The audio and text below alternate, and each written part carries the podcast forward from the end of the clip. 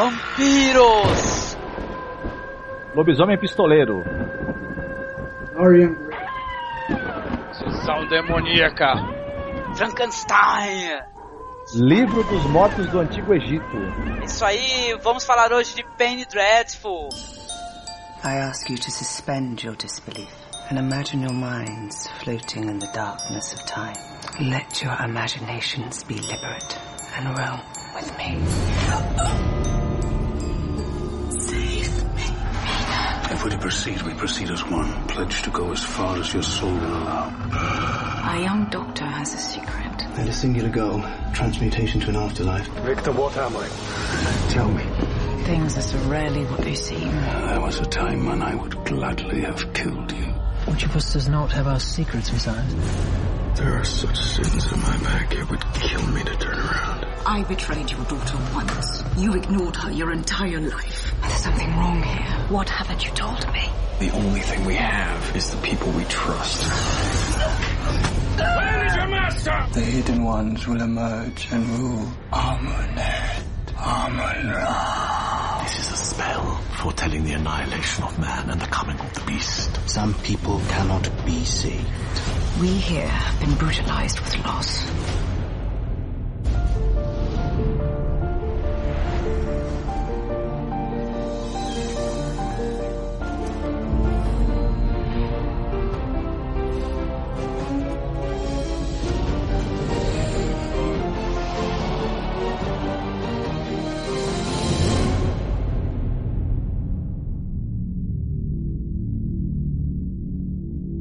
Uma série muito interessante que a gente conheceu recentemente, bater um papo informal, né, falando um pouco sobre o que significa Penny Dreadful, as referências literárias, etc.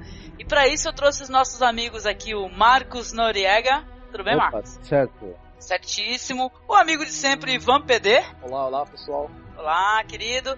Pela primeira vez conosco aqui o Samir, cara. Samir, eu gostaria que você se apresentasse, que você falasse aonde o pessoal pode te encontrar nessa internet. Alô, meu nome é Samir, boa noite a todos. Bom, eu sou aluno de artes do Instituto Claretiano, né? E vocês podem me encontrar no Facebook, no Samir Thomas, né? Ou nos grupos de Game of Thrones. Vão procurando pelos grupos, procura pelo Mestre Sam.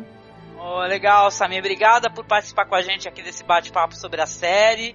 Espero que você. Meu, que você goste, que você não fuja. não, não, a gente não pode dar. Ah, sim. Que possamos gravar mais vezes também, querido. Okay. Prazer estar contigo aqui. A gente vai falar um pouco então sobre a série Penny Dreadful, né? E significado, né? Porque na época eu nunca tinha escutado essa expressão Penny Dreadful. O que, que é Penny Dreadful, né? Penny Dreadful é centavo de sangue. Seria um livro de valor bem baixo e barato, onde o pessoal conseguia ter acesso à literatura de conteúdo fantástico, ficção, né? É isso, Marco? Exatamente. É o Pulp Fiction, né? Aquela literatura que era publicada naquele formato papel jornal, ediçãozinha de bolso para ser bem barato, né?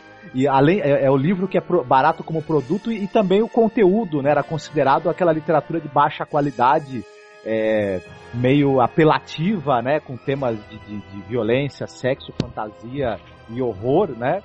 E a, a, policial também, que, que fazia muito sucesso entre as camadas ali mais, mais é, o pessoal que tá, o, o, trabalhador mesmo médio, né? Que consumia, Sim. né? É verdade, isso daí é, é século XIX, né? Se não me engano. Seria o folclore mais acessível, assim, a, a baixa renda, né? Isso.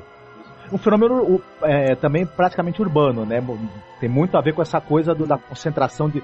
Acho que ele é meio filho da Revolução Industrial também, dessa coisa Sim. da concentração de fábricas nas cidades. O pessoal ia consumindo literatura no, nos momentos aí vagos, né? Sim, é um fenômeno inglês, né? Porque tem outra expressão aí que você citou aí, Pulp Fiction, que já é americana, né? Que também é literatura de, de não de baixa qualidade, eu creio, mas sim de fácil acesso, né? Hum. Era então, considerada de baixa qualidade, só que depois, com o tempo, é, famosos escritores foram publicando, né? Começaram publicando nesse formato, depois foram descobertos como, como sendo talentos literários, né? No meio, no meio daquele monte de coisa que era produzida, aquela quantidade imensa, apareceu gente muito boa, né? Que foi revelada aí, né? Nessa literatura aí mais popular aí. É uma, uma coisa que eu noto assim no, no, no Penny Dreadful, no, no caso do conceito do Penny Dreadful, é que a literatura fantástica e a ficção científica, eu acho que ela veio. A, a, a, ficção, a, a ficção, científica em si, eu, eu, tipo, pelo que eu me lembro das minhas primeiras leituras, é, o, monstro de Frankenstein, eu acho que é a primeira, a primeira coisa que você pode considerar como conceito de, de, de ficção científica, né? Sim, sim. Até peças muito famosas, né? Porque você, o pessoal conhece, obviamente, aquele, aquela história do Sweeney Todd, o Barbeiro sim, Assassino sim. e tal. Isso daí era Penny Dreadful, né? Você, gente... você vê muito essa transição do velho mundo para o novo mundo, tem, tem muito essa coisa assim, do, do, do que você via antigamente é, dos mitos dos vampiros, lobisomens, daí você começa a ver o monstro Frankenstein, daí já vai tendo uma evolução por conta dessa revolução industrial, né? E olha, e hoje agora é, essa coisa de literatura fantástica, de literatura de terror e etc, virou uma coisa chique, na verdade, que você tem né, nas grandes livrarias, né, em edições bonitas e tudo, e até muita gente anseia, né, se tornar escritor para poder escrever justamente fantasia, terror, ficção, né? Uhum. É, o que teve de editoras, isso aqui no Brasil, né? Que é, eles meio que não se interessavam pela literatura fantástica e tal. Isso daí foi tudo depois alterado quando começou a fazer muito sucesso. O que a editora Leia tá publicando, que é Guerra dos Tronos e tal. Porque todo mundo hoje em dia, várias, vários selos, aí, várias editoras que não, não, não publicavam, hoje em dia publicam, né? Tem suas publicações aí, literatura fantástica e tal. Muita gente está se fazendo mais conhecido através da literatura fantástica, né? Tal, Sim, e da ficção. O que, antes, o que antes era visto com certo preconceito no mercado editorial, né? Hoje em dia já. É, é, a, é, a, literatura fantástica de ficção, ela sempre ficou meio à margem, assim. Eu, né? sempre à margem. Porque é, escritores que, por exemplo, o próprio Tolkien mesmo, para os críticos literários, ele até hoje não é una, una, uma unanimidade. Tem, tem muitos críticos que não consideram ele um bom escritor. Ou, ou, ou alguém que não está assim no primeiro time da, da grande literatura. Ele não, ele, não, ele não é colocado ali no time da grande literatura. Embora tenha uma legião de fãs.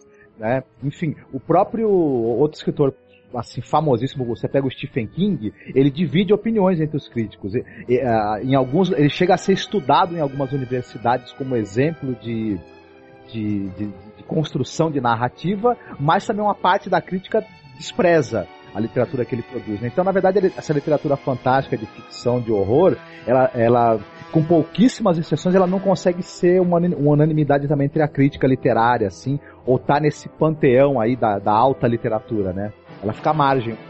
Eu, como adoro literatura fantástica, terror, bizarro e tal, para mim eu me encontrei muito nessa espécie de literatura aí. Então eu, eu compreendo, assim, o quanto o pessoal gosta, assim, e por que gosta, sabe? A gente depois ter acesso, né? Porque a, a série, o nome é Penny Dreadful, vai falar da literatura fantástica, né? Literatura gótica, né? Inglesa. Pô, isso é sensacional, cara. A mistura que eles fazem de de vários livros legais, livros conhecidíssimos e tal, maneira como criaram roteiro, a gente vai falar um pouco mais disso mais pra frente, mas pra mim fascinante, entendeu? Eu gostei muito.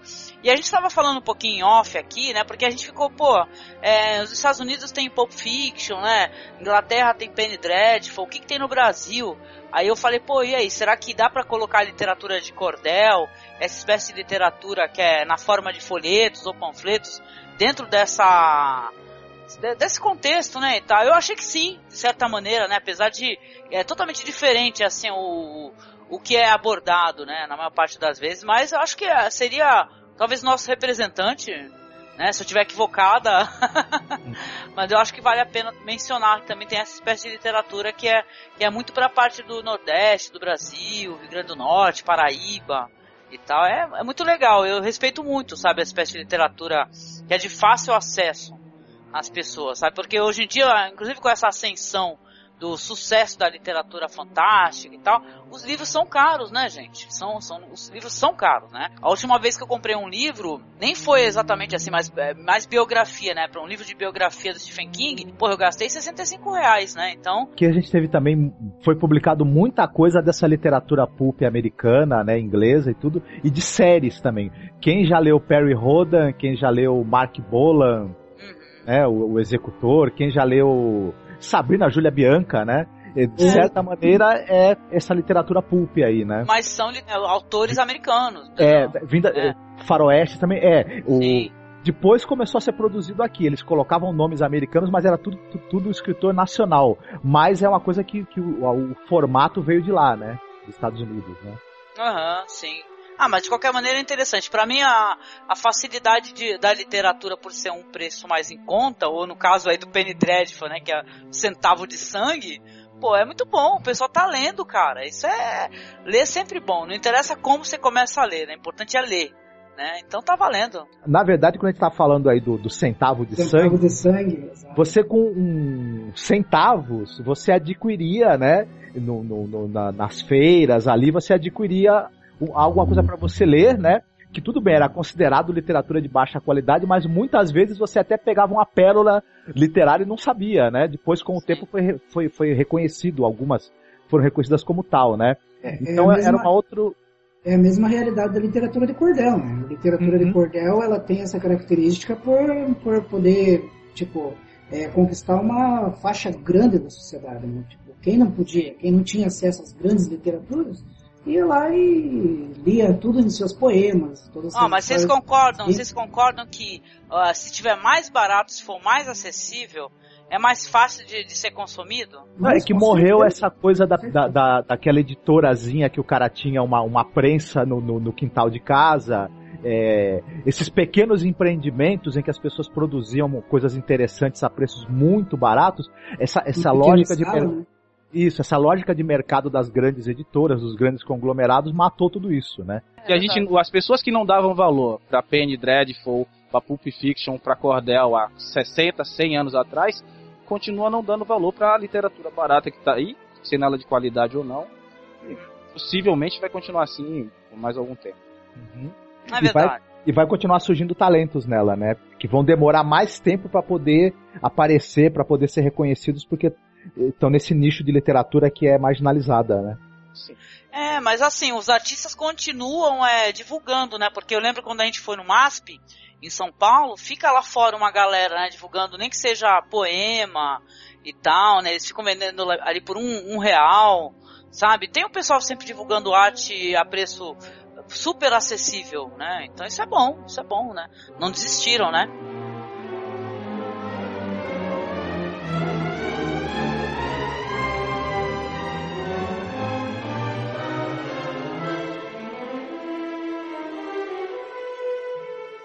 Falando da série, né? Falando de Penny Dreadful, a série. O que, que vocês acharam, assim, a gente vai falar um pouco dos personagens e tal, mas para dar uma introdução é, na série, assim, essa brincadeira que, por exemplo, a série faz com é, várias aparições de, de personagens da literatura, assim, super famosos, Dorian Gray, o Frankenstein da Mary Shelley, muitas coisas assim que a gente também viu além disso, né? E eles foram adicionando também, sabe, espetáculos. A gente viu coisas do Exorcista. Claramente identificou com, com o filme do Exorcista do William Friedkin, sabe? E se divertiu com isso daí. É, nessa brincadeira, uma coisa que eu percebi. Eu achei que foi referência desse estilo de brincadeira é a questão do lobisomem americano em Londres. Hum, Tem já, sim. Sim, sim. Eles jogam assim, bem. Pá, pega essa. Pode escrever, lobisomem americano em Londres, cara. E é pistoleiro, meu. Porra, um foda esse. você pega o, o, pai da, da, da mina, o Malcolm Murray, ele é o Alan Quaterman. Se você for pensar, ele é o, ele é o Alan Quaterman aposentado. O desbravador, né? sim, sim, é. sim. Pode Na verdade é um Alan Quaterman mais real, né? Mais dentro da, dentro da National Geographic, cara. Ele fala da National Geographic. é, ele é um navegante, né? Ele é Timothy Dalton? Sim, Isso. 007. É, 007. Eu, eu achei assim que, ele, que eles deram um, um tom meio Sherlock Holmes pro, pro personagem dele, o Malcolm. Sim, Malcolm. sim. Ah, tem uma coisa de Mandrake lotar também, né? O fato dele ter o. Tem o Sembene. Tem o Sembene, né? Enfim, tem muita referência interessante que o pessoal usa, é, né? Além, além das três obras aí que, que são o, o fermento, né? Que dessa série Sim. são que são o Frankenstein, o Dorian Gray e o Drácula, né? E tal. Até mesmo o médico e o monstro também, de certa forma, é Sim. é meio que embutido ali, de uma forma meio uhum. menos transparente. Aliás, essa relação dessa, dessa série com aquele com o filme A Liga Extraordinária, que. É muito grande. é muito grande. Dá para relacionar praticamente todos os personagens principais com os personagens da Liga Extraordinária. Eu Mas tomei um é sustinho, é... viu? Quando, quando o Marcos até. A gente começou a assistir, ele mencionou Liga Extraordinária e tava até compreendo a referência, né? Do quadrinho do foda do Alan Moore e tal. Mas cara, o filme é tão cagado assim que eu falei, caralho, é melhor esquecer que, né? Pensar em outra Na coisa. Na verdade, eu lá. acho que eles, se eles tentaram dar essa visão, eles deram uma melhorada muito boa. Muito. Muito boa, né? Porque a qualidade é impecável. Não, e tem umas paradas assim que eu acho que é legal assistir, porque é muito, às vezes as pessoas escutam a gente, escutam um podcast, fala, pô, eu não, sei lá, a série não me interessou, eu achei, sei lá, que não ia me, me agradar. E ela visualmente ela é deslumbrante, né? Porque o design da, das vestimentas, né? O figurino, o, o, o, arte, o cineasta é um russo, né? Que é o, que é o diretor. Né? Personagens é Desde a composição dos personagens, eu não sei se posso dizer que são vampiros ou não. Mas as criaturas da noite, elas me lembraram muito o Vampiro Lestat no primeiro Eu, Me lembrou o Nosferatu, sabe? Não, exatamente, o, Nosferatu. A aparência do, do vampiro e tal, os vampiros que aparecem, é uma coisa curiosa até que você abordou, viu? Eu gostei mesmo, Samir, porque ah, o vampiro, ele é, ele é um personagem muito glamorizado, né, na história do cinema. Você pegar os vampiros da Hammer, né, o, os americanos todos, e é o vampiro sujo, né, cara? É um vampiro que ele tem a ver com, com histórias egípcias, né, a maldição lá, o livro dos mortos e tal. Eles matam e aonde eles estão dormindo estão os corpos em decomposição. É uma coisa suja, uma coisa podre. A gente achou curioso isso daí porque não tem nada daquele glamour do vampiro. Ah, o Christopher Lee maneiro, né? Com é aquela capa. E essa, e essa desglamorização eu acho que é necessário, entendeu? Hoje em dia você está tão saturado com crepúsculo. Uhum. Eu acho que desde a entrevista com o vampiro, a gente tem visto essa coisa de você deixar o, um personagem do terror é, mais humano, muitas vezes você não deixa ele mais, é, mais é, bonzinho, não é deixar ele mesmo. Drácula de Bram Stoker, né? Que é do Coppola. Ele é um gato, aquele Drácula é lindo, é o Gary Oldman, porra. Eu lembro que na época quando a gente assistiu, né? Acho que já fez o quê? Fez 20 anos, né, Marcos? Você até comentou, né, que o filme parece que tá fazendo aniversário. Meu, o cara é bonitão e tal, o cara não é um vilão praticamente. Ele fazia umas coisas assim, era das cruzadas e tal, mas todo mundo achava ele lindo, maravilhoso. Nossa, as mulheres todas suspiravam. Cara, é um vampiro uma coisa animal, né? É interessante isso daí, né? É o vampiro oriental. A gente ainda precisa ter cautela no ponto, porque essa a série ainda tá evoluindo. A gente pode Sim. descobrir que um dos personagens que tá na série é o vampiro master, é um Será? vampiro mestre, e esse vampiro mestre é, eventualmente pode ser o cara mais bonito dali do eu acho que não, eu acho que não. Esses, acho que os personagens, eles já estão bem definidos assim, mais ou menos que eles são. Entendeu? Aparentemente, né, eu tô supondo. então, sei. assim, eu tô partindo desse princípio, é apenas um chute, não tem uma menor base, apenas a impressão que eu tive assistindo a série. Que, por exemplo, o Dorian Gray, a, a, personalidade dele tá muito oculta ainda. Apesar de ter mostrado algumas características dele, eles podem dar uma ambivalência para esse personagem. Por exemplo, no caso do, do lobisomem, ele pode ser confundido com o Jack Stripador. Também, Jack no começo eu achei que era. na série, né? Na série então, ele é confundido. É, passou pra história como Jack Stripador, mas na realidade era um vampiro, ou era um lobisomem. É, lobisomem, já então, não, verdade, é, é, não tem as cartas, né? Tem a parada é, das cartas, né, gente? Porque o, o Jack mandava as cartas, né? Tal, né? Era tipo o Zodíaco, né? Ficava enviando cartas e tal. No caso do Dorian Gray, por exemplo, que ele é imortal, então, quer dizer, eles podem, os, na série, usar essa característica dele pra colocar ele como vampiro mestre. Pode, não tô dizendo que é. E, Van, uma coisa interessante, porque eu espero que isso não, não, não, não estrague, né? Que, que é, não acabe estragando nenhuma surpresa da série, mas quem lê o livro do retrato de Dorian Gray do Oscar Wilde sabe que o Dorian Gray ele não é apenas um sedutor, ele também é, comete assassinatos, ele te, tem um momento do livro em que ele, em que ele mata um sujeito e ele derrete o corpo no ácido, né? É, então ele tem uma série de outros. Energia? Isso, ele tem, ele tem uma série de outros crimes e de, de, de, perversidades que ele comete que não são mostrados na, pelo menos não foram mostradas na primeira temporada da série. Foca mais ele como um sedutor e alguém que tem alguma coisa ali que ele tá escondendo, que a gente é, é... Não mostrou o quadro, né? Isso é interessante comentar. Não mostrou, eu fiquei, caraca, é... achando que ia aparecer. Não... Pra quem lê o livro, é delicioso ver essa, esse suspense que tá sendo criado e tudo mais e tal. Não sei pra, se quem acompanha a série não, e não lê o livro, pode até é, ser. A gente revelar qualquer coisa assim, pode estragar, né? Então é até bom ficar quieto, né? Ah, mas pô, sei lá. Spoiler de livro de mil é, anos. É, o livro tem mais de. tem, tem tem muito, é muito tempo. Antigo, muito é, antigo. Então... Mas é, só uma pergunta. É, não sei se vocês tiveram a mesma impressão que eu. Mas eu achei esse ator tão fraco da André. Eu achei ele tão. É, eu fui, eu, eu fui atrás, né? Eu fui atrás de um por um, assim, para ver qual é que é, né? Ver o que, que os caras andaram fazendo e tal. E esse cara aí que faz o Dorian Gray é o, é o Reeve é Carney, né? Carney, o nome dele. Ele, ele participou do. Tem um filme bonito até, que eu não. Eu nem assisti, mas o pessoal até que elogia, mas eu não sei o papel dele no filme, que é aquele Neve sobre Cedros e tal. Puta, mas ele tá em filmes cagados, assim, filmes porque, que não são legais. na verdade, assim, quando você lê o livro, quando se você, quem não lê o livro, já assistiu o filme, pra ter um, plano de fundo mais ou menos do que é a história, Dorian Gray, ele seduz você. Né? Sim, ele é, ele é um sedutor, sim. E ele foi corrompido, esse, né? Ele era inocente. Né? Era inocente. Esse rapaz ele me seduz. É, tipo, ele é meio canastrão, assim. Ele, ele dá umas investidas assim que, porra, tipo, cara.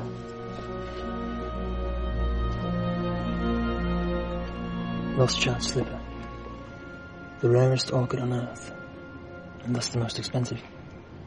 It's only found in one place. A particular mountain in Borneo.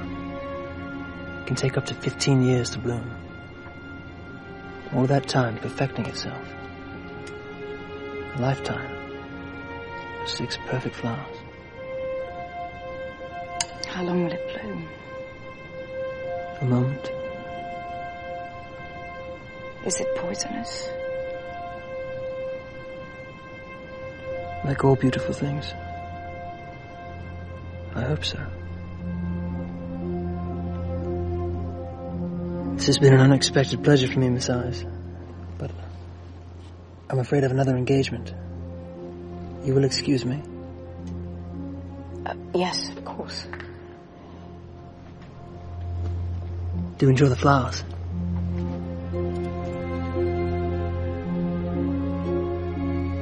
Mas realmente, já que vocês falaram aí de atores e tal, é, a gente já citou, né? Vocês citaram aí, tem o Timothy Dalton.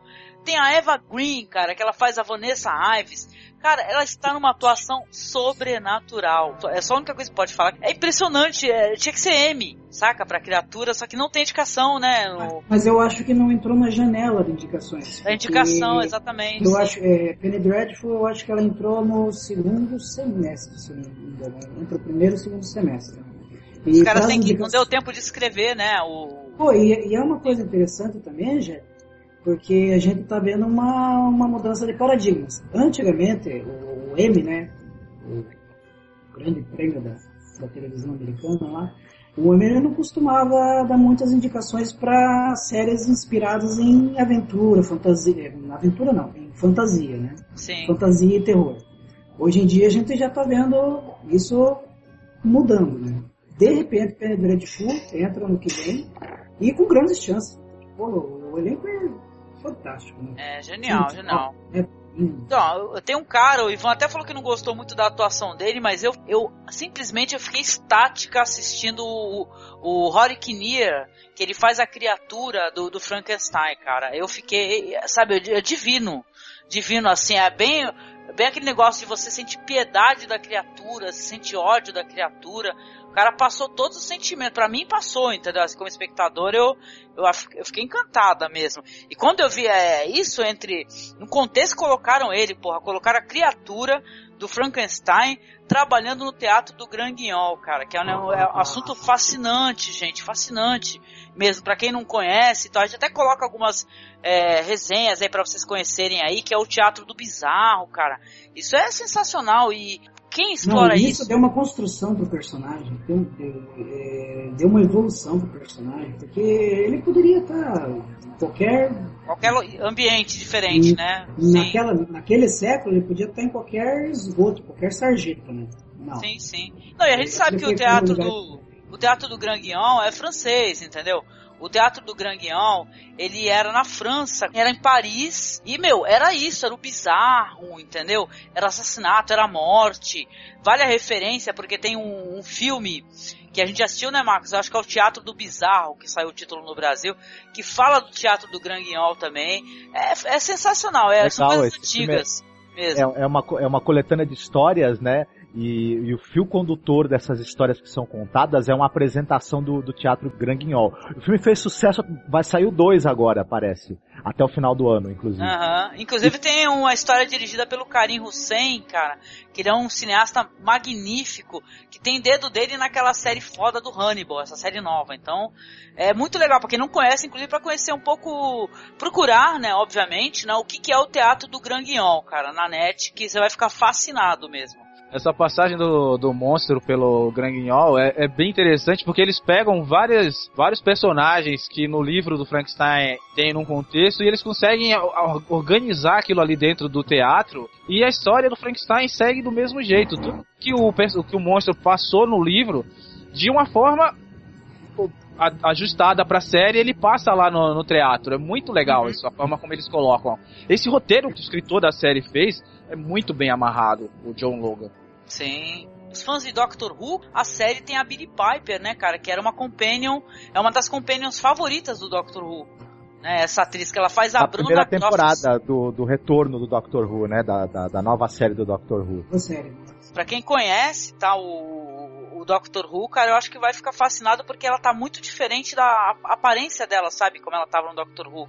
Tá mais velha e tal, mas tem uma E ela atuação maravilhosa. uma- ela vive quase uma, uma dama das camélias, né? Nesse, né, nessa série, né? Sim, mais referências literárias, né? Que eu acho que até além do, do fantástico e tal, do, do, do próprio as histórias de Penny Dreadful e tal, tem muitas referências literárias que, que servem para construção dos personagens. A Billie Piper ela é uma prostituta tuberculosa, entendeu? Aí você lembra da Dama das Camélias e tal. O Sam Baimi aí que você falou, lembra o quê? Lembra até se vacilar o Mandrake, né? Os quadrinhos do Mandrake Lotar, né? do Lotar, né, do, do Mandrake, né? Esse personagem que faz o Dr. Victor Frankenstein, eu também adorei esse ator aí, ele co- colocaram ele um cara depois a gente descobre que ele é viciado, né, e tal, em morfina. Mas o cara que tá sempre parece abatido, desesperado, né? É muito curioso, é muito interessante mesmo, assim, ó. Os personagens que vão aparecendo aos poucos, né?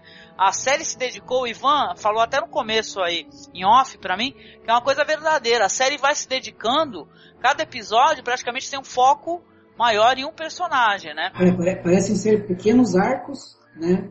É, só- pare- parecem ser pequenos arcos de história se entrelaçando, se entrelaçando para dar o desfecho no, no- no fim da série. Aham. Que, por exemplo, no primeiro episódio, eles introduzem o personagem do Ethan. Tanto que no- logo no começo, eu achei que ia ser uma série de faroeste. Aí eu vi aquele começo já apressadamente afobado, falei pra Angélica, olha Angélica, tá, começou uma série, é, período vitoriano, parece que é nos Estados Unidos faroeste. Aí depois eu prestei atenção e falei, não, não, Angélica, não é nada disso. Nada disso. É, não, porque eu- eu- quando eu vi também o. Esse é o Josh Hartnett, né? Ele é. Ele é. Ele fez sucesso. Vocês lembram daquele 30 Dias de Noite? Que é um puta filme de vampiro baseado na HQ maneira. Sim, sim, sim, sim. Ele é protagonista, cara, do 30 Dias de Noite. E ele, ele é um cara, eu, meu, eu achei que ele tá arrebentando a boca do balão também. O personagem dele é excelente. Ele faz o, o lobisomem pistoleiro, sabe? É- é- cara, exorcista, maluco. É, é muito doido isso daí, entendeu? É muito foda. E meio gay também, porque tem relações. Tem uma, tem uma hora que ele se relaciona com o Dorian Gray, cara. o, o Dorian Gray é pegador, né? Ele pega todo mundo. Ele, é- ele é tunado, né? Ele é tunado. O personagem é tunado. Tira pra tudo que é lado. Ele tem carisma, vocês não entendem isso. Ele Você é uma tamanho da- graça. Você viu o tamanho da mansão dele? É, não vi.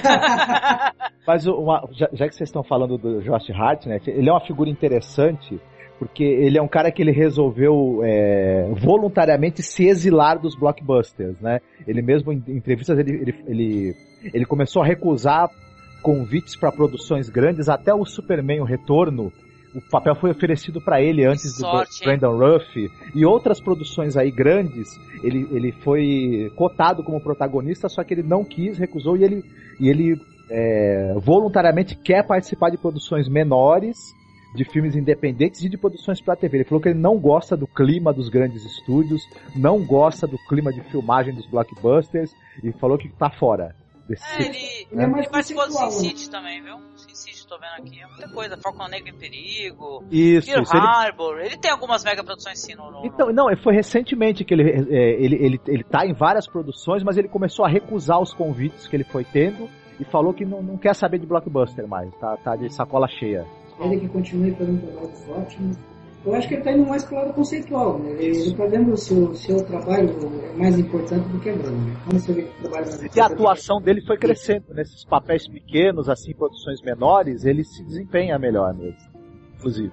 Sim. Não, e, e independente do George Hart, ele de repente, ele é o lobisomem, né? Aí, pô, pô, cara, esse cara não é o lobisomem, agora esse cara tá exorcizando, o que tá acontecendo, porra? E, cara, você tá assistindo a série, aquilo vai te dando, não te deixa confuso, né? Porque só vai acrescentando o personagem, acrescentando, acrescentando e vai deixando cada vez mais lindo. Eles vão construindo os personagens com muito cuidado, Verdade. né, muito detalhismo, até você ter aquele quadro maravilhosamente bem feito. E o personagem do, do Josh Hartnett, o Ethan, ele é um exemplo excepcional disso. Você tem no- no primeiro episódio aquela mãe e aquela filha que são é, massacradas, né, que são trucidadas por, por, um- por uma criatura que a gente não sabe quem é, né? Você tem depois os, os crimes continuam acontecendo e o pessoal identifica como sendo do Jack o Estripador e tudo. E a série vai mostrando que ele está relacionado com esses crimes, mas não de maneira assim explícita assim. Ela, ela vai mostrando que ele tem sentimento de culpa, ela vai colocando a dúvida no espectador e, e, e lançando o mistério de que, de que- relação tem ele com esses fatos e tudo de uma maneira com muita calma, com muito cuidado assim. E quando chega a revelação, né, em um determinado momento, ela já preparou todo o terreno e ainda por cima é, mostrou que ele tem do- ele é, uma, ele é uma- uma personalidade de dois lados. Ele tem essa coisa da, da fera, mas ele tem um lado muito humano também que ele vive nesse De redenção, conflito, né? Ele busca a redenção, né? Vários personagens parece que buscam essa redenção, né? Por erros passados e tal, né? E o personagem dele, teve gente que reclamou, eu não consigo muito entender as pessoas, entendeu? Aí eu gosto, eu fujo do óbvio assim, feito o diabo da cruz, entendeu? Mas tem gente que reclamou que o, ele- no- o lobisomem não fez absolutamente nada. Porra, o lobisomem é pistoleiro, se envolve com uma tuberculosa, é, ele exorciza no final do, da temporada. As Porra, maiores surpresas da série são por É. conta dele, aqueles momentos em que tu fala assim, o que, que é isso? O que, que aconteceu agora? É ganchos, né? Talvez É. fosse mais legal ele aparecer logo de cara lobisomem. Eu acho que não, né, mas. Por contraditório que seja, ele é o personagem mais humano ali entre Sim. aqueles que estão lá. Porque ele, ele, é traz único. a reflexão, né? Exatamente. Por exemplo, logo no- na- nas primeiras expedições, quando eles vão que eles conseguem capturar um dos infectados pelo, pelos mordidos pelos vampiros, É meio Renfield, né? Sim. isso. Ele é o único que ergue a mão pra segurar o braço do Sir Malcolm que tá chicoteando o garoto. Ele fala: "Não, não é assim que a gente Ah. deve tratar. Vamos ver de uma Exatamente. outra forma." Então, Não, e é legal a gente colocar assim, viu, Ivan, lá, porque a gente tá falando e tal, comentando, mas só colocar assim pro pessoal saber exatamente do que se trata, a série faz a abordagem seguinte, né? É uma Londres da época vitoriana e acompanha a busca do Sir Malcolm Murray, né? Que é o personagem do Timothy Dalton. Que ele tá tentando encontrar a filha dele, a Mina Harker, que ela desapareceu, entendeu? Ele. é, tu vê todas as pesquisas, assim, ele indo atrás dela. Eu acho que o vampirismo, ele já tá sabendo do vampirismo. A gente, a- o espectador é meio levado, assim, no começo da série, com as coisas já, que já aconteceram. Tanto que elas vão aparecer depois em flashback, né? Pra Não, gente, mais, quem, mais pra quem frente. leu o livro Drácula de Bram Stoker, quando, quando aparecer o souber que ele, que, ele, que ele é Malcolm Murray, pai da Mina Murray, enfim, vai começar a lembrar da trama do livro. Porém, a série pega os elementos da trama do livro Drácula e leva para um outro caminho, né? Então, quem leu, quem leu as obras não vai ficar entediado e vai se surpreender com, com como esses elementos são tratados na série. Exatamente, porque são tratados diferente do, do, do que são em suas histórias, né? A- o Dorian Gray, o que ele faz, né, é diferente do que ele faz nos livros, né? ele é um, ele é um cara é, que é corrompido e depois corrompe a todos, mata, assassina e tal. Ah, o, o próprio lobisomem, né? Que o lobisomem, não sei se a literatura que eu conheço assim é mais é do King mesmo, viu? Que no Brasil teve até o filme lá, o Bala de Prata, né? Que tem a hora do, a hora do lobisomem, do King, que eu adoro, né? Que é muito legal. Tem mais literatura também, mas não acho que não, não é que nem é, por exemplo, Dorian Gray ou Frankenstein, né? Que tem uma literatura clássica, né? Eu acho que o lobisomem é tipo não sei se pode falar Drácula de Bram Stoker, que também é uma, são histórias recontadas, é o, né? Olha, é, é, ele faz um show de cowboy. Ele é uma espécie de Buffalo Bill lobisomem, né? Interessante. Ah, Buffalo Bill, né? pode escrever. A introdução dele foi muito boa, foi muito engraçada, viu? Ele com uma peruca e tal, demorou um pouco para depois eu falei, caraca, peraí, quem é esse cara? Quem é essa figura? Na, ver, na verdade, ele é um lobisomem americano em Londres, só que bem melhor. é, Não, eu, eu, acho, eu, acho, eu acho o seguinte, o que eu vejo é assim, é, o, teles, o, telespectador ele está muito ele tá muito ele espera muito o visual né? ele quer um impacto visual ele acha que o impacto visual é importante para a trama e para a série quando na verdade não é. é. se você vê o personagem do, do cowboy lobisomem e vai fazer uma comparação assim por exemplo ao personagem que é uma espécie de lobisomem Hemlock Groove por exemplo em Hemlock Groove, você tem, eu acho que uma ou duas transformações do lobisomem ao longo de todos os 10 episódios. Né? Você, não, não, você não vê isso, você não vê isso a todo instante, não tem aquele impacto visual. E nem por isso a série tão, deixa de ser boa. É eu não assisti essa série, não Nossa, conheço. É boa, Hemlock então. Groove, é, é, Hemlock Groove é fantástico. E, tá, tá sendo pela Netflix, né, o, o Samir? É da Netflix. O livro é muito bom, né? O livro, se eu não me engano, é, se eu não me engano, é do Brian McGreevy, eu acho que é Brian McGreevy. E tanto o livro quanto a série são ótimos. Agora vai estrear a segunda temporada, acho que dia. Acho que semana passada estreou, essa semana vai estrear. Mas é aquela, é aquela tal coisa que eu falei. É, o, o telespectador, se ele está preparado para o impacto visual, tenha paciência. Ele vai acontecer. Ele vai acontecer. Mas a trama é mais importante do que o impacto visual em si. E os diálogos, né? Essa série ela, ela, é muito sustentada em diálogos muito bem escritos, né? E que diálogos, hein? Caraca, o pessoal cita Keats, né? Poetas antigos, né? De uma maneira primorosa, assim. É, o, o, personagem Byron, da criatura do, do, Frankenstein, meu, pô, ele é um, aquele, é um personagem que é muito interessante, que ele é o, é que de, o cara que defende a tecnologia e o modernismo, né? É muito Não, curioso. E, e, ele, ele, apesar da violência dele, né, apesar de ele ser um monstro e ele, ele, assumir isso, ele desarma o doutor todo instante. O, o, o, o, diálogo dele, ele desarma o doutor, o, doutor não, ele, ele, se sente. Porque ele é a responsabilidade dele. Sim. Ele tem a alma de um poeta, né? O, o monstro de Frankenstein. What dreams I had of my mate? Of another being looking into these eyes, upon this face, and recoiling not. But how could that happen? For the monster is not in my face, but in my soul.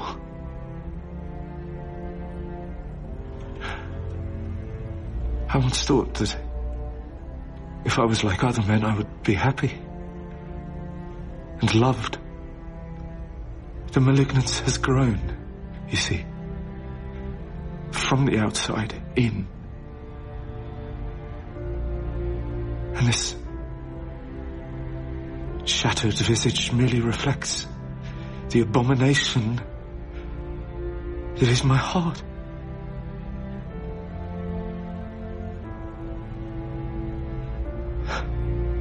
Oh, my Creator, why...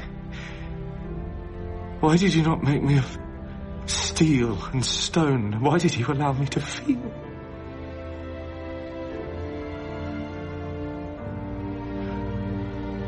I would rather be the corpse I was than the man I am.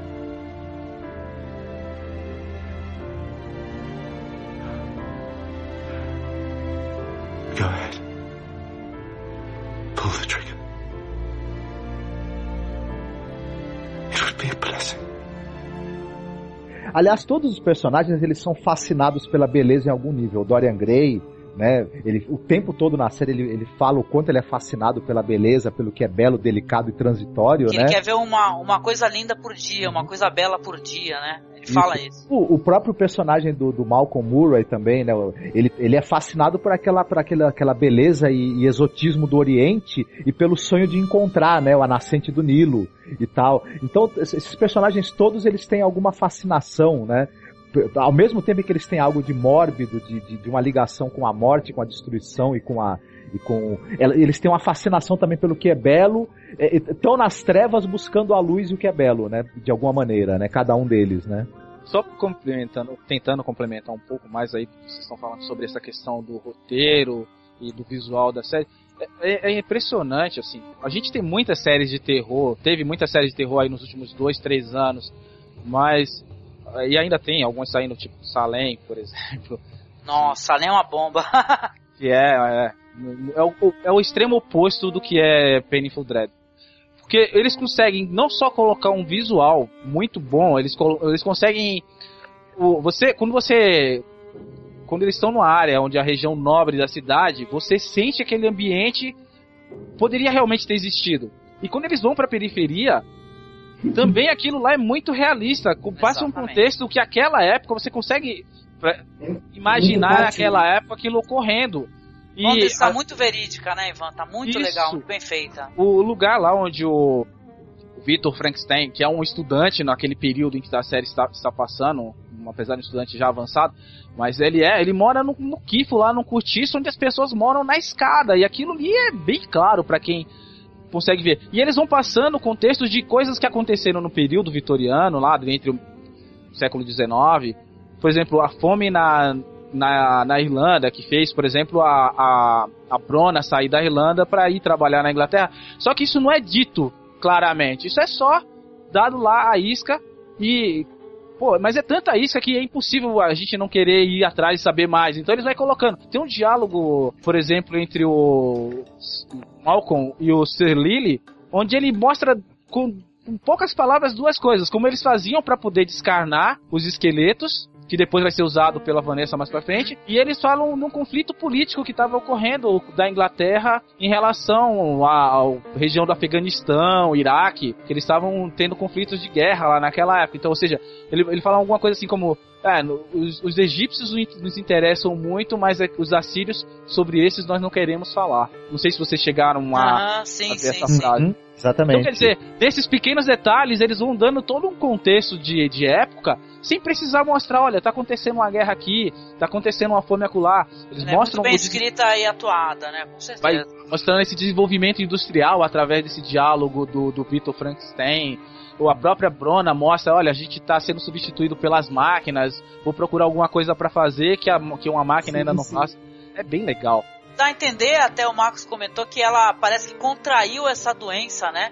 Quando ela trabalhava nas fábricas, né? Ela tentou trabalhar nas fábricas antes de ser prostituta, ela chegou a tentar trabalhar, né? Nas fábricas, né? Interessante pra caramba. Os personagens, eles são todos muito bem construídos, viu? Muito bem apresentados, assim, porque quando vai, a, a série vai ter essa busca aí que eles têm a, a Mina, né? A, o personagem da Eva Green, que é, que é, que era a melhor amiga da, da Mina Harker, que acabou é, destruindo, assim, o casamento que ela ia ter, né? Tá fazendo noivo ela ficou junto com o noivo da mina, traiu, ela viu e acabou com a vida dela. Ela entrou em desespero, é possuída, porra, pelo demônio, tem problemas mentais. Cara, fala uma coisa muito curiosa porque a gente comentou muito rapidamente, né? É sobre histeria, né? Que era uma coisa que na época vitoriana os caras faziam. A mulher era uma doença tipicamente é feminina. Os caras falavam, ah, ela tá histérica né? Então tinha histeria onde internavam as mulheres, tinha tratamento né, é... terrível, né, contra a, a, histeria feminina. Então é muito bem contextualizado e coloca coisas que existiram mesmo, sabe? Dentro da história, uma história de fantasia, de ficção, foda isso. Só que a coitada da, da Vanessa, em vez de ser tratada com vibrador, colocaram ela numa é, cara.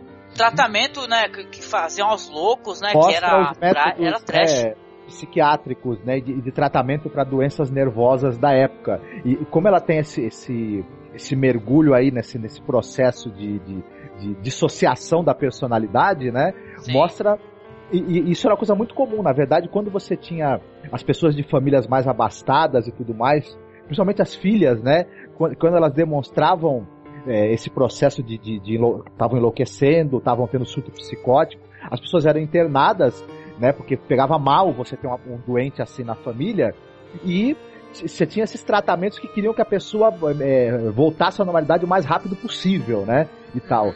Então, a série é muito detalhista em mostrar como é que era o inferno de você estar tá num sanatório, né? Um problema de, de crise nervosa ou, ou, crise de psicótica, né? Como era todo esse processo do tratamento que só podia sair de lá o pior, né? Porque era um método é. muito científico, né? Mergulhar no gelo, né? Fazer furos na cabeça, eram coisas terapêuticas muito, assim, muito científicas que né? deviam funcionar muito, né? Imagino. É absurdo, né? Muito interessante os personagens e a personalidade deles, cara. Outro personagem que é, é, muito curioso também, que eu, eu achei um personagem interessante, a gente fala um pouco dele, foi o cara que é o que é o, o lobisomem, né, da série, né, que no começo eu fiquei toda, meu, demorou pra eu achar que ele era lobisomem, cara. Eu falei, cara, não é possível. Eu pensei que era o Jack Stripador, cara. Eu falei, caraca, os caras colocaram o Jack, Jack Stripador na história, só que não. né? Não é, né? E depois quando eu reassisti, porque pra gente gravar aqui eu peguei fiz maratona, fui assistir de novo, eu falei, ai caraca, aparece exatamente, né? Dando todas as indicações que ele era o, o ser, assim, né? Era a fera que tava atacando Londres, né, cara? Muito interessante. Sem Benny, é Danny Sapani. Danny Sapani, isso, né? Danny Sapani. Ele, você, você percebe que ele é um personagem de poucas falas, até mesmo porque a condição dele, pra época, exigia isso, né? Sim. É, eu não sei, eu não sei qual que é o pano do fundo do personagem, não sei se ele é um escravo, se ele é um, um recém, um recém livre, né? É, ele dá a entender que ele, ele fala, tem um diálogo dele com o personagem lá do, do Josh Hartnett, que ele fala assim, é, o cara fica tentando descobrir como é que ele foi ficar com o Sir Malcolm, né? Aí ele fala, ah, já sei, ele salvou você e você veio com ele. Aí ele fala, não, pode ser também que eu tenha salvo ele e me sinto responsável por ele. Eu achei isso tão interessante, sabe? Falei, porra, que curioso, né? Um personagem que eu também achei fascinante, que eu queria colocar na mesa, porque o meu coração ficou destruído, gente. Mesmo é o personagem que é o Proteus, né? Que aparece. A primeira criatura que aparece Frankenstein oh. dando vida é o Proteus, né? Que é um uma doce enganação, né? Aquilo foi uma doce enganação. É, o, o nome desse Nossa. ator é Alex Price. Ele, cara, ele simplesmente ele passou uma humanidade, cara, e uma beleza no personagem que é tu fica encantado pelo personagem, né? Porque tu primeiro você vai ver o ele o Frankenstein, ele, ele dando vida à criatura, a criatura acordando nervosa, com medo, assim, né?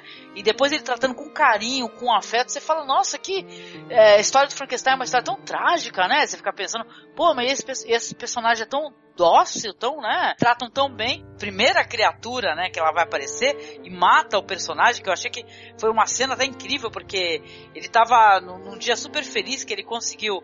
O Victor Frankenstein saiu com com ele na rua, mostrou a cidade, mostrou as luzes, mostrou as coisas. E quando ele... uma flertada, né? uma Sim. Flertada, é verdade. Aí ele pega e fala assim: Eu vou ter muitos amigos, eu vou ter 10 amigos, 20 amigos. Uma mão se abre assim no peito dele, rasga ele no meio. Cara, isso daí acabou comigo. Aquele momento George Martin.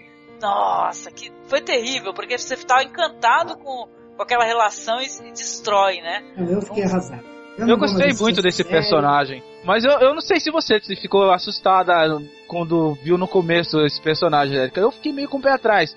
Falei, meu, será que os caras vão levar isso até onde, né? Nada, pô, tem um no frontal, gente. Isso daí é uma coisa até interessante. A série não poupa é, é, é cenas realistas, sabe, de nudez, é, sim, assim. É. Tem gore, né? Mas na medida certa, né? Não sim. é um. A nudez é tratada de uma forma bem naturalista. Eu acho que. Exatamente. Sim. Não, não é é a nudez como ela é. Não tem assim uma intenção além do fato então, está na banheira tratando o cadáver. Né? Ela é contextualizada da maneira correta, né? Exato. As pessoas estão levantando de uma cama, estão vestindo uma roupa, elas estão. Ele, no caso, a, a, criatura, né? A primeira que aparece, ele tá. Ele tá nu porque ele tá. Ele, ele vai ser colocado novamente à vida, né? E tal. É muito bonito isso daí. Eu não, fiquei encantado. Eu falei que eu fiquei com o pé atrás, Angélica. Não foi porque não foi bem tratado, mas porque eu achei que fugiu muito daquela forma ali até o momento eu não sabia que aquele não, é, não era a primeira criatura. Eu achei que era Uhum. Não, mas a série, a série muito, muito da real condição do. É, aí eu falei. A série tem justamente essa graça, na, na minha opinião, Vivan, que a uhum. série faz isso. Ela pega a história original e ela, e ela subverte a história. Você vai ter uma nova história. É que nem Game of Thrones, né? Até na discussão de Game of Thrones. Ah, não é assim que foi feito no livro, gente, o cara fez Não, às vezes é diferente e é legal. Então, mas o ponto é. que eu tô querendo colocar não é a questão de ele tratar diferente, mas é que quando, por exemplo, no, no livro, a criatura reage como ela como é mostrado na série depois. Tem um flashback lá do da criatura contando, reportando com o Frankenstein e aí mostra. E eu falei, pô, mas isso aí não tem menor similaridade. Os caras transformaram isso, o que aconteceu de fato, no oposto. Eu falei, mas vamos dar um crédito, a série tá contando uma história bem contada, eles estão tratando com, com respeito esses personagens, vamos ver o que, é que eles vão vai tratar com isso. Então, quando eu vi aquele arco que teve aquele momento trágico com o nosso querido Proteus, eu falei, caraca, cara, isso pelo menos pra mim, isso causou um impacto maior do que se eu tivesse esperando que o Proteus fosse a criatura original. É, que ele fosse se desvirtuar, né? Que ele fosse mudar é... a atitude, né? Sim. É uma coisa interessante isso que o Ivan tá falando, porque é, é claro que a série desperta o interesse em quem já leu né, os, os livros e tudo mais, e aí é, o Frankenstein principalmente, é, o, o, impacto do, do, do, da presença da criatura, o mal que ele acaba exalando e, e, e o perigo constante que ele representa pro, pro Dr. Frankenstein, é algo que quem já leu o livro já, já, já tem esse sentimento então não, se surpreenderia quando a criatura aparecesse. A série conseguiu uma maneira, né, de Já dar uma volta. Né? sabe que essa relação existe. Né? Isso, mas Exatamente. a série conseguiu uma maneira de dar uma volta para conseguir introduzir esse personagem e reavivar esse terror, né? Na... É porque quando não, porque quando a, a criatura, né? sim, porque quando a primeira criatura ela aparece e ela destrói tudo que é belo, cara. É porque o Frankenstein, ele é isso, né? Ele, ele, ele tipo assim, o, o, o Victor Frankenstein é um cara, ele é irresponsável, entendeu? Porque ele quis ser Deus, ele quis dar a vida, entendeu? E ele não assumiu a responsabilidade dos atos dele. E achou que ia continuar tudo assim, eu vou continuar com a minha vida. E não é assim. Coisas, quando a criatura aparece, desmembra aquele ser lindo, né, que a gente tá encantado, pô, mostra exatamente o peso da responsabilidade dele. ele vai ter que aguentar de qualquer jeito. E toda vez que a criatura aparecer na série novamente, ele não precisa nem ma matar mais ninguém. A gente vai lembrar daquele primeiro horror e vai saber do que, que ele é capaz, né? Ele, ele se torna medonho né, na nossa cabeça, né? E tem uma, uma certa coisa curiosa da, da criatura, essa daí que, a que mata, né, a primeira, que, meu, ele, o quanto ele é dócil, né? Porque ele é. Ele vai parar no teatro do Grand Guignol, porque ele conhece um, tipo, o dono do teatro lá, que vai, bêbado, vê ele jogado, né? O, povo. Ele foi pra rua, o povo bateu nele, arrebentou ele. Fala para ele assim, olha, você pode ficar aqui e tal, qual é seu nome? Caramba, como é que vai ser desenvolvida essa relação, né? E tal, e pô, e ele, e ele o tratamento que ele tem no teatro, pelo menos do dono do teatro. Mas no teatro o cara chama ele de Caliban, né? Proteus é o, é o outro, né? Que é um personagem, de, acho que é de Shakespeare também, né? É de Shakespeare, né? Sonho de uma noite de verão. O tratamento que, que ele recebe do dono do teatro, da mocinha, né? Do resto do pessoal não, que todos olham ele assim com horror por causa da aparência dele, né? Porque a primeira criatura ela tem defeitos, ela não foi bem construída, o rosto está com cicatrizes e tal, é estranho, né? E tal, é, é uma bondade que ele exala. Já com o Victor, cara, ele chama de demônio, né? Ele fala seu demônio, tal, você vai fazer para mim uma uma mulher, porque eu quero ter uma companheira demônio. É muito curioso, é totalmente, né, diferente, né? Ele, ele reage, porque quando, quando ele vai falar com, com o pai, né, criador dele, o, o, o, Frankenstein, chama ele de demônio, né? Chama a criatura de demônio. E aí a criatura passa a se referir a ele como demônio também, né?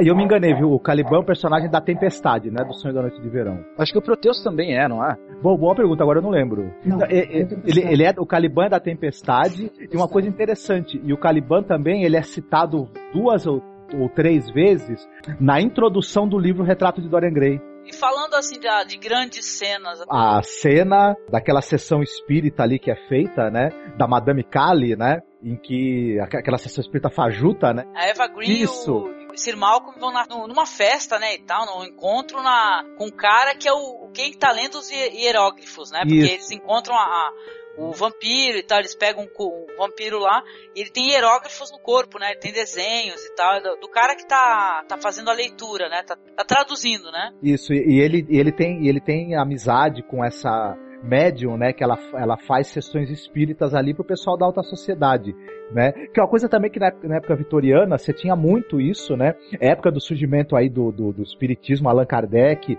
o próprio Conan Doyle, né, que é um, um autor inglês também, escreveu muito sobre essa questão da, das, das, das sessões espíritas que aconteciam. Ele foi um é. grande difusor, né, do, do, do, do kardecismo, viu? O Isso, Conan Doyle. Pra quem não sabe, sim.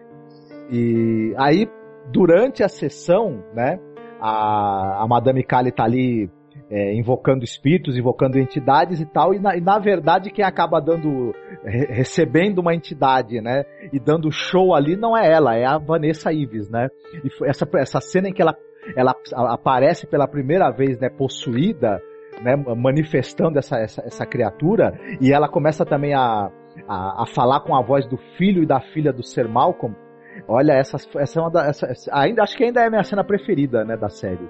Foi, quando, foi a primeira grande assim surpresa que eu tive na, na, na série essa cena. Gentlemen, please remove your jewelry.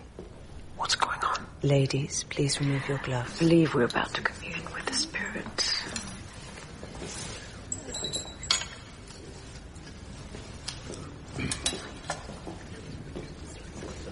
Please. Join hands.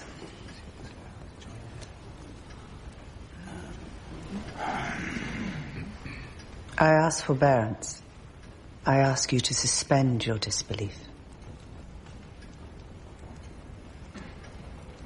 And imagine your minds floating in the darkness of time. Let your imaginations be liberate and roam with me back in time to the ancient seas. Back in time to the time before when the spirits walked when the sun was new and the old gods walked, I call forth what Mother Goddess. I call to the speakers of the dead. Come to me. Come to me.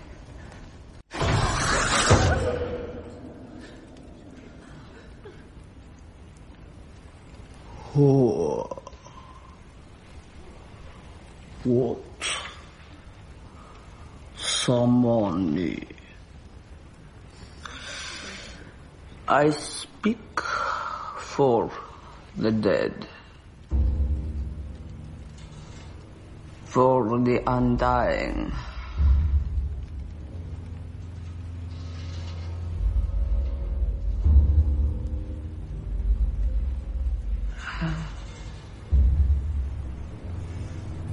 There's another here.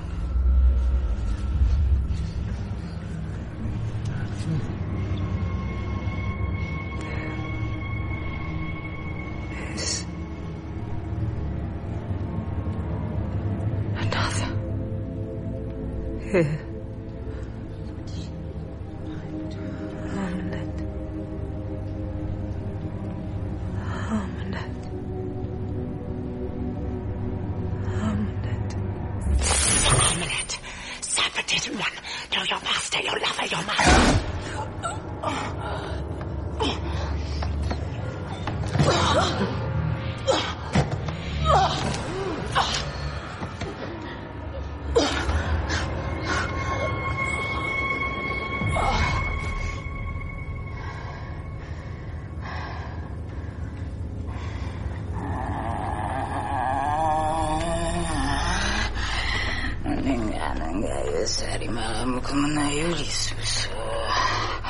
Mikoro bele banda to fanda kiboye. Oye bi mwana mwana. Father. Father mine, let me come with you. What a ripping time we'll have. Let me come with you. It'll be an adventure. You'll teach me. I'll prove myself a proper explorer. Peter loves you. Father,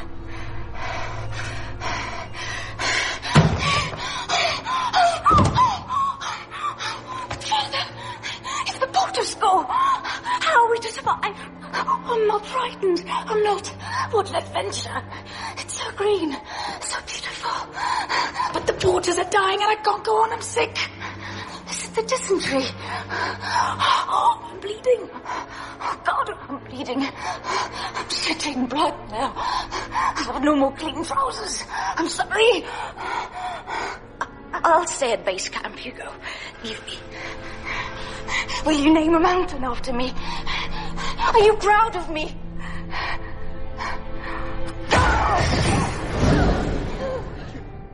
Ah, é bonita mesmo. E tu, Ivan?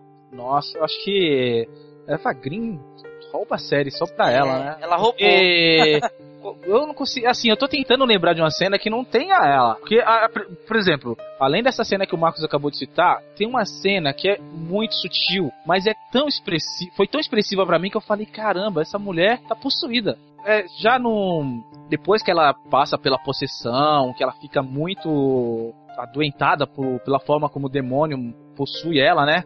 Sim. E ela tá naquela fase de recuperação e ela vai conversar com Dorian Gray. E ela vai naquela planta que eles tinham admirado antes, e ela já murchou uma flor, murchou e ele fala, ah, ela só vai florir novamente daqui a tantos anos.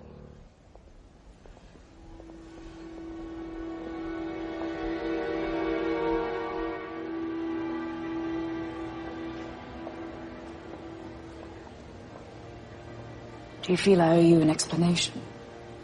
For what? My sudden flight from your house. You owe me nothing but your company this afternoon. Yes, that's your way. The pleasant neutrality that risks nothing. Then allow me to risk everything. Mr. Gray, I am not the woman you think I am. And with you, I am not the woman I want to be. I have no fear. But I must. Between us, there's a rare connection, I won't deny it. But that very intimacy released something unhealthy in me. Something I cannot allow. You will not be able to deny it. I'm sorry, I will.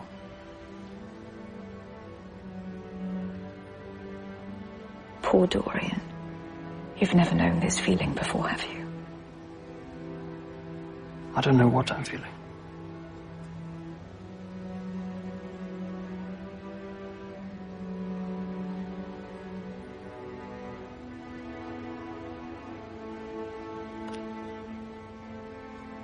It's rejection.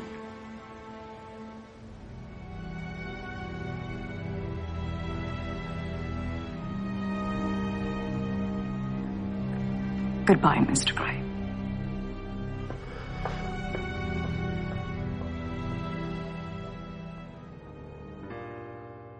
E ela, de um jeito bem leve assim, ela mostra como ela tá enfraquecida, que ela não é mais aquela Vanessa do, do começo, do primeiro episódio, imponente e até quase arrogante, mas não arrogante, ela é simplesmente uma mulher de presença. E, e aquele, aquela, ela mostra uma, uma fraqueza, mas tão sutil que eu falei, caramba, meu, isso é uma atriz mesmo, assim, É muito impressionante. entregue, né? Ela se entrega de uma maneira que você fica impressionado, porque não é uma atuação assim só de fazer caras e bocas, não. Ela tá feia, ela tá ferida, ela tá em posições, cara, que você, sabe, impressionante. É, impre- meu, é uma, é uma. São cenas de possessão, cara, dignas de, de sabe, de ficar no, no- no- na história mesmo do cinema, do cinema dessa espécie de filme, entendeu? Tipo Exorcista e tal, ou, ou então aquele Exorcismo de Emily Rose e tal.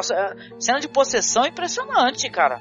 A mulher tá entregue até você chega, né? Eu fiquei, eu fiquei embasbacada também. É. Aliás, falar da Eva Green até parece que ele tá chovendo no molhado. Sabe o que é engraçado? Que eu assisti ela nesse filme aí, 300, A Ascensão do Império. Eu falei, caralho, mas que bosta.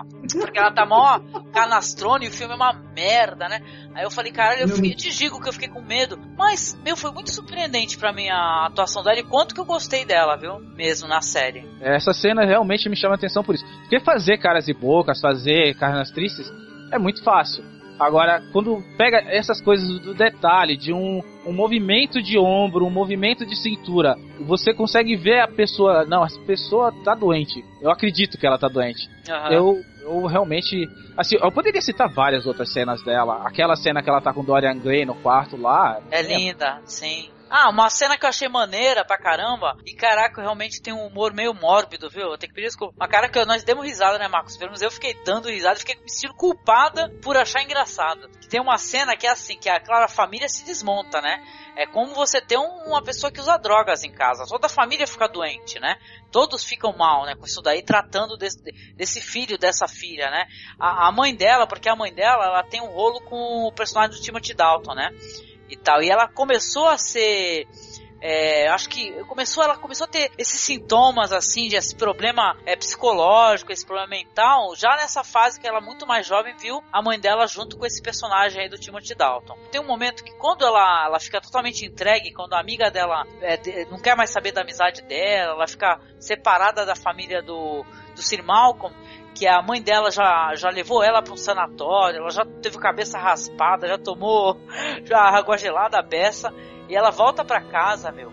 Tem uma cena que é engraçada de uma maneira muito mórbida, que ela tá assim, ela tá, a mãe tá na sala com o pai, né? Eu nem lembrava que tinha um pai, é um personagem tão apagado assim na, na história, ele aparece tão tão pouco assim na história que a gente até quase que esquece que ela tem mãe e pai, né?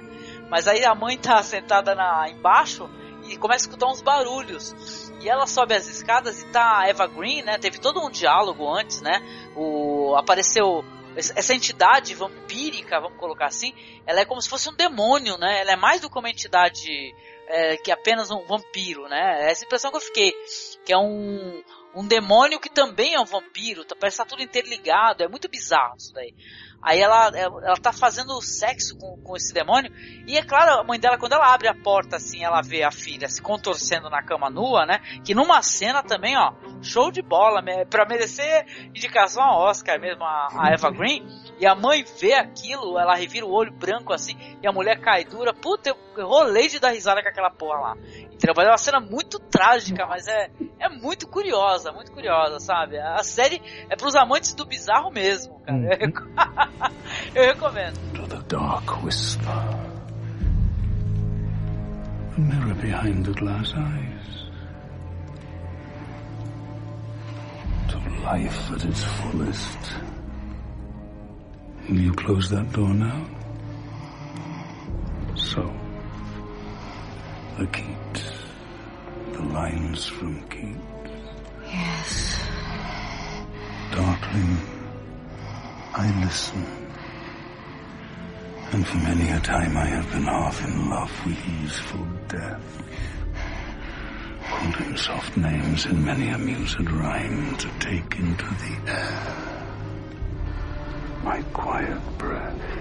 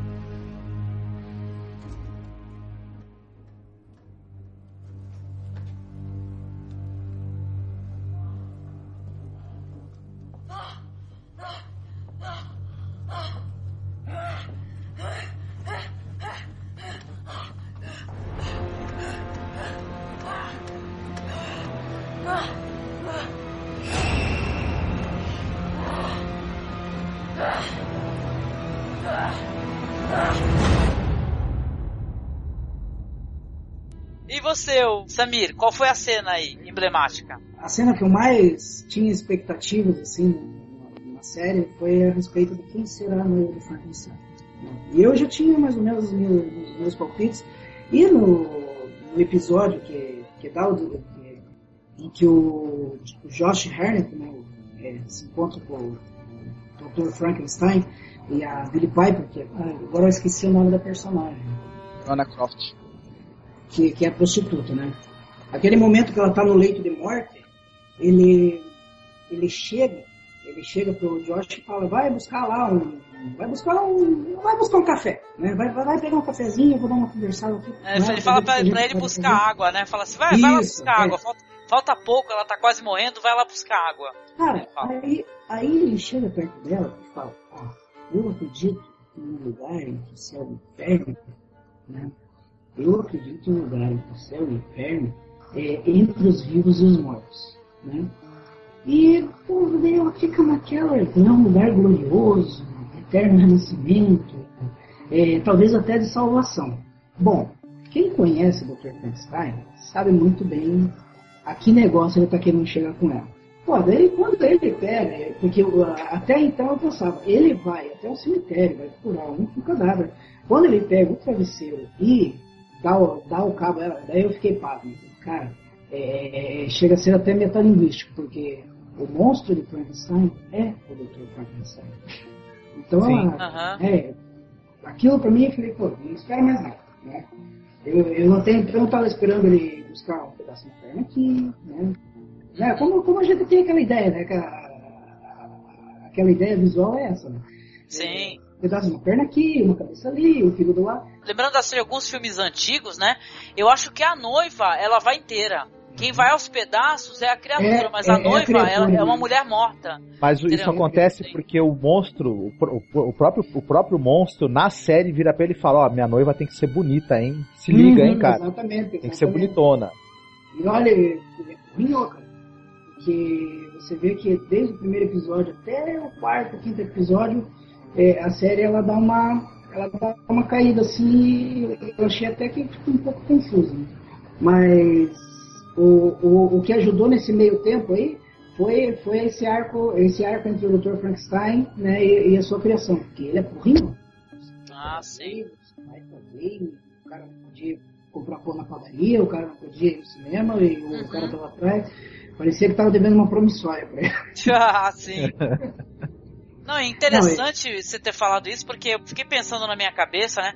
Porque aí quando tu revê, né? Você pega, você vê a série, né? A gente viu é, toda semana, né, e tal. Aí depois quando você revê, tem umas partes assim que o Dr. Victor Frankenstein, ah, quando a, a personagem da Eva Green tava mal, tava possuída, tava quase morrendo, ele ficava, pô, ela tá morrendo, deixa morrer, não sei o quê. Aí eu pensei, ele, ele, ele caraca, ele tá querendo aproveitar qualquer corpo, cara, o que primeiro que aparecer tá valendo. Tanto que o grande conflito com o cowboy lá, ele é esse, né? E é verdade. Ele queria que, que a alma partisse, né? A alma não tá só na, na, na, mente. Na mente dele, a alma dela já tá perdida. Vamos, vamos cuidar do corpo que não dá pra aproveitar. I hated that fucker God, you see? Cruel. Really was. But no. I'm frightened. You have nothing to fear. You're stepping through a door. That is all. Aye, but to where? I've not been good. Who waits for me on the other side of the door?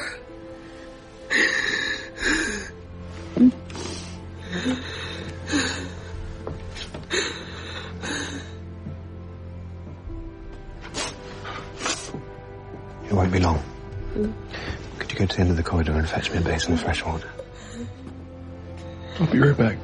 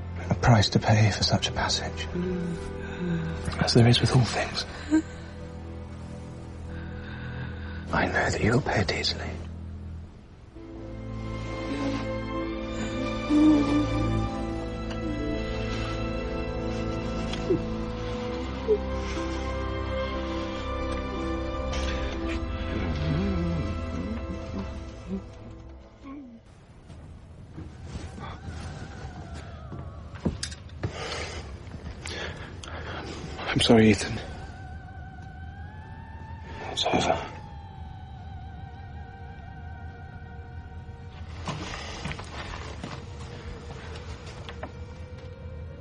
Her passing was a thing of grace, I promise you.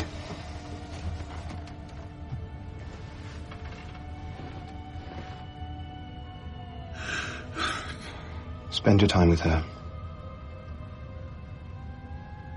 And don't worry. I'll take care of the body.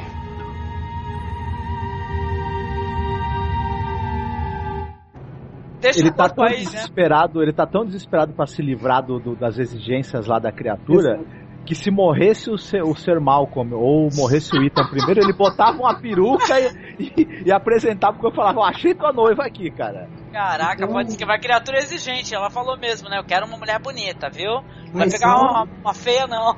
Salvo não é o grande momento da série. Série é feita de vários grandes momentos. grandes Grandes momentos. momentos, é verdade. Numa primeira temporada, então de parabéns.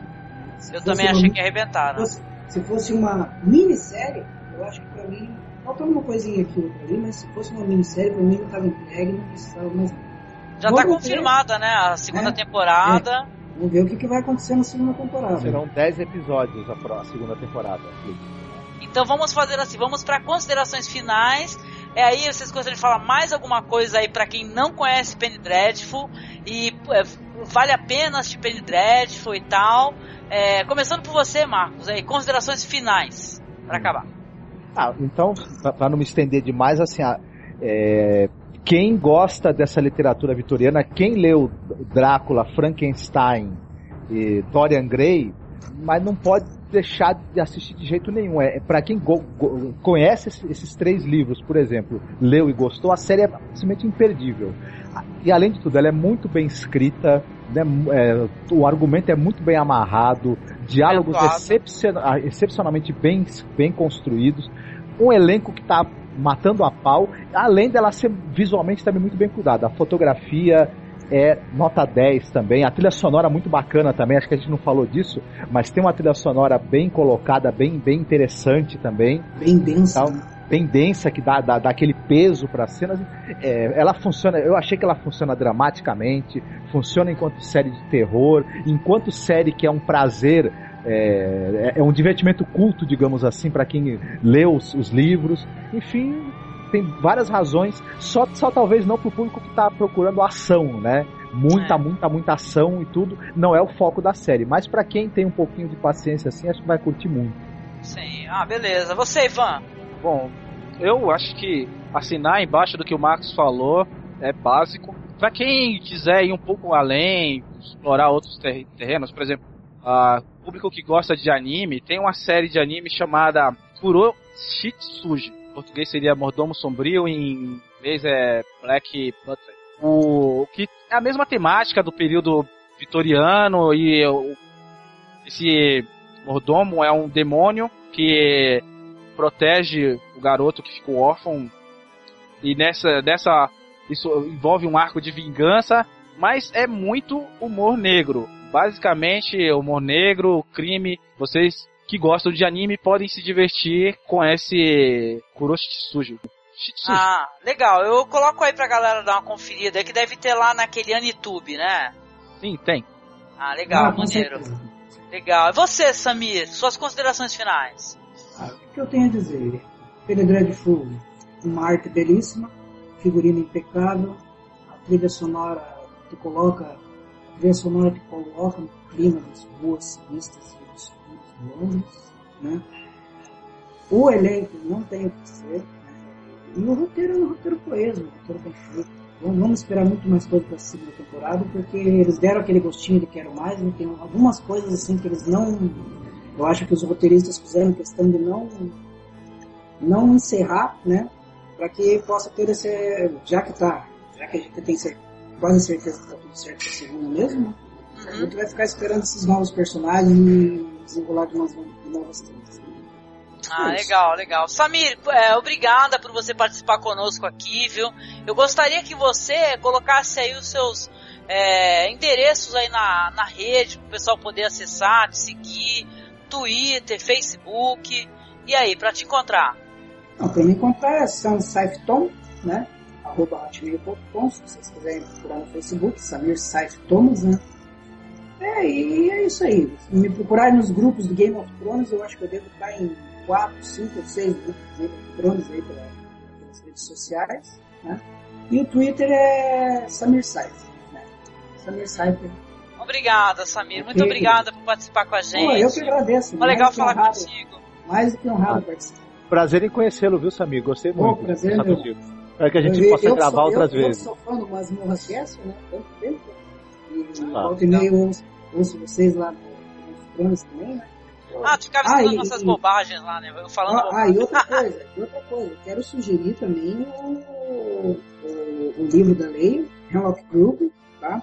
É, achei aqui no estante, tava meio perdido aqui, é do Brian McGreevy. E a série pela Netflix também vale a pena assistir os 10 primeiros episódios. Ele tem, ele tem esse, esse cerne de terror, né? Terror, mas é mais pro lado contemporâneo. Né? Mas é quando vocês virem a, a amizade nada comum entre os dois protagonistas da série, por assim dizer, né? Vocês vão entender por quê. Tá bom? Ah, maneiro. Obrigada mesmo por participar com a gente. Foi legal pra caramba falar contigo. Você contribuiu bastante. Obrigada por aceitar o convite de última hora também. Valeu mesmo, querido. Vamos aí, precisando, só chamar. Ai, beleza. Olha, as minhas considerações, cara, eu me amarrei na série, eu gosto de terror, quem nos escuta já sabe o que, que eu penso, cara, eu gosto de terror pra caramba, eu gosto de Hammer, amigos, eu, eu procuro sempre esse conteúdo, e pra mim é a maior viagem, ó, tendo é, é, assim, ó, terror gótico e tal, ou gore, eu me divirto com essas paradas, a série, além de tudo, ela é visualmente belíssima, muito bem atuada, muito bem escrita. Eu tô torcendo para continuar, meu. Tomara que faça um puta sucesso. Eu quero ver, cara, a noiva do Frankenstein, cara. Já pensou se me aparece aquela noiva, aquela figura clássica com aquela aquela aquele cabelo ah, branco, cabelo. foda, Mecha meu. branca no cabelo. Mecha branca, vou pirar com isso grandão. Então, tô torcendo para fazer sucesso mesmo, porque eu quero ver tudo aí dessas figuras clássicas aí do terror, cara pra gente curtir, porque é muito interessante e que leve as pessoas, né? Porque a gente não comentou sobre isso, mas eu creio, meu. E para quem até não conhece esse conteúdo, é, essa espécie de literatura, pô, vai atrás, cara, é muita diversão, é muito interessante. Então vai atrás, procura, se informa, procura aí um pouco mais sobre essas coisas do teatro do Grand Guignol, essas representações. É, se eu for recomendar, é uma coisa até meio difícil de localizar, não sei se é fácil, mas tem uma versão Marco sabe porque eu elogio muito essa versão. Até no blog eu fiz uma postagem antiga, porque o Teatro do Grand Guignol já representou a história famosa do Sweeney Todd e tem a história a, mais conhecida do Tim Burton, né, com Johnny Depp e tal. Mas na minha opinião, a, a, a versão mais foda que existe dessa história, né, não tive a oportunidade de ver a versão teatral, claro, né, é uma versão antiga que saiu pra HBO, cara. Eu acho que é filme pra TV que é com aquele ator foda, eu acho que é Ray Winston, né, Marcos? O, aquele ator que ele até fez um. Ele até atuou num filme que a gente assistiu recentemente aí fazendo vilão. O cara é muito Noé, foda. né? Ele tá no Noé. Ele tá no Noé, isso, ele faz o vilão do Noé, cara. Mas ele é um ator sensacional, um ator inglês. E a versão que tem pra TV, meu. Eu vou deixar o post aí do Cinemas Morre pra vocês procurarem, porque é, saiu na HBO e tal. Não sei se é um filme só pra TV, não sei se tem torrent e tal. Eu sei que eu tenho a minha versão porque eu gravei na HBO, cara. Então eu tenho a minha versão. Ah, então é, é, muito boa, cara. Já Sensacional. Que já que o pessoal tá fazendo recomendações, eu, eu vou fazer uma também. Oba! É, e é de um, de um, filme que eu sei que você gosta muito, inclusive. Você gosta tanto do filme quanto do livro.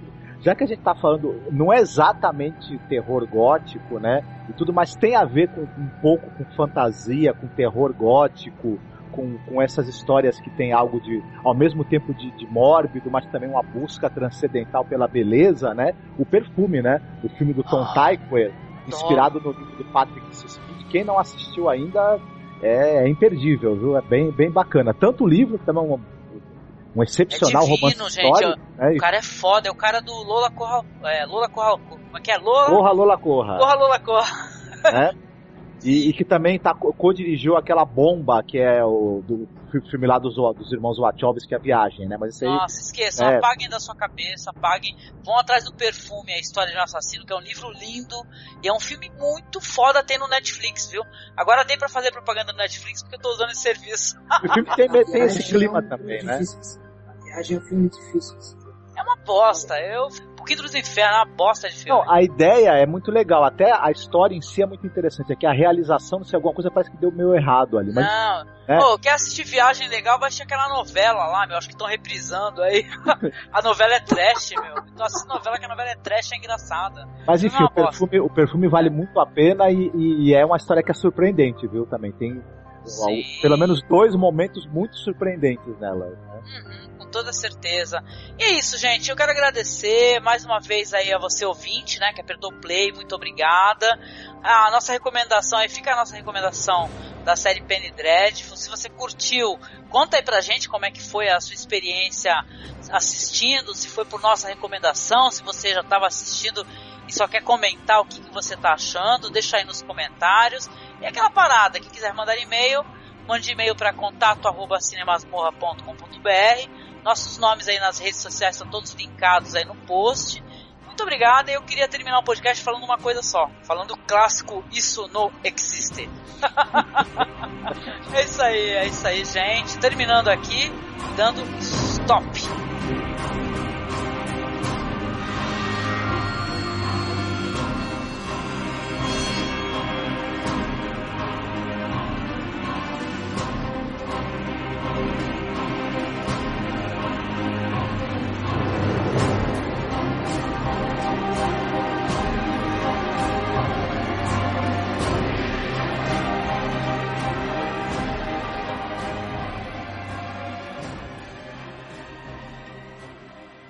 Do you believe in the mercy of our Lord Jesus Christ? Yes, Do you believe our Lord forgives all? yes. Then we made a good start, haven't we? What do you fear, girl? Those things of which I am capable, of which I have proven myself capable. Are they really so monstrous? Do you believe a soul can be taken over by another? That you can lose yourself to something dark? I believe in the devil. Is that's what you mean? That's what I mean. I believe in curses. I believe in demons. I believe in monsters. Do you? I believe more in sicknesses that can be treated. But when the treatments fail, when science fails, what is there then? You mean exorcism?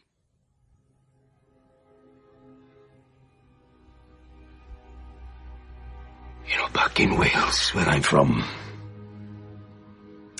there was a boy who was ill. The parish decided upon the rite of exorcism. They did not seek approval from Rome. It was a, well, a community event, you might say. And I was asked to assist, to help that poor boy. What happened? He died. They all died. Did he find God? No. No one did. Before we continue our conversation, my dear, there is one thing you must understand. Even if it can be verified, this is a long, grueling, and could take months, or years, or always, or never. But before we say another word, you must look into your heart. And you must answer me a question, just one. If you have been touched by the demon, it's like being touched by the backhand of God. Makes you sacred in a way. Doesn't it? Makes you unique. With a kind of glory. The glory of suffering. Even. Oh, now here's my question.